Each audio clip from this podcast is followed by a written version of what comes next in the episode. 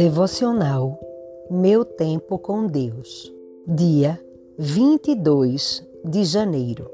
Texto de hoje, Marcos, capítulo 3, versículos de 31 a 35. Chegaram então seus irmãos e sua mãe, e estando de fora, mandaram-no chamar. E a multidão estava assentada ao redor dele, e disseram-lhe: Eis que tua mãe e teus irmãos te procuram e estão lá fora. E ele lhes respondeu, dizendo: Quem é minha mãe e meus irmãos? E olhando em redor para os que estavam assentados junto dele, disse: Eis aqui minha mãe e meus irmãos. Porquanto, qualquer que fizer a vontade de Deus, esse é meu irmão e minha irmã e minha mãe. Tema de hoje: prioridades. Esse episódio pode até mesmo causar um pouco de ofensa ou, no mínimo, estranheza em alguns que acham a importância de Maria acima da que ela realmente teve e tem. Certa vez, Jesus falou que não havia ninguém nascido de mulher que fosse maior do que João, o Batista. Lucas 7, 28. A questão de Jesus ali nunca foi sobre desmerecer sua mãe, mas apenas usar uma oportunidade para mostrar aos seus seguidores quem ou o que deve ser a prioridade de um discípulo.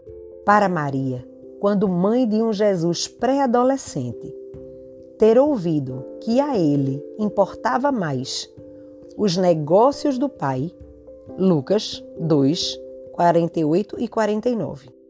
Não havia surpresa naquela resposta que ele deu quando foi informado que seus familiares tentavam um encontro com ele.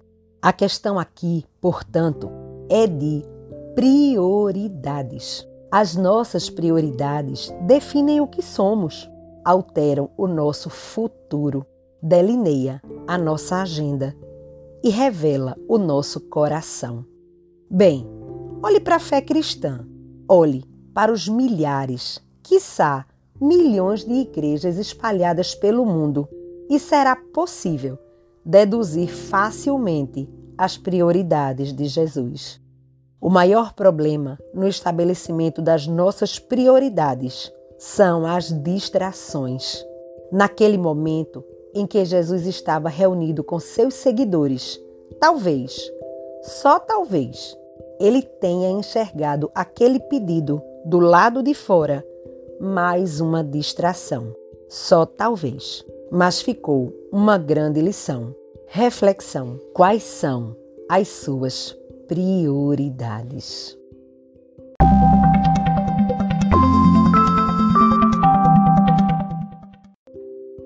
Na leitura bíblica sugerida para a leitura da Bíblia toda em um ano.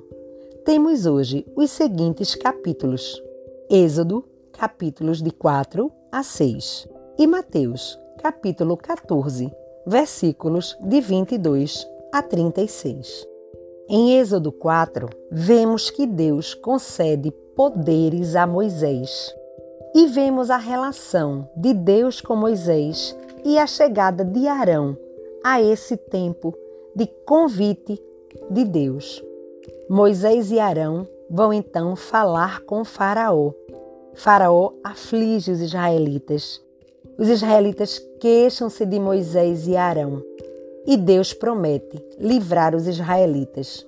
São capítulos muito importantes para nós acompanhar todo o chamado e fidelidade de Deus com aqueles a quem Ele chama.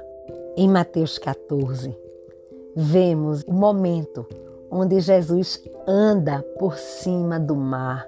Que momento que nos convida a andar em fé.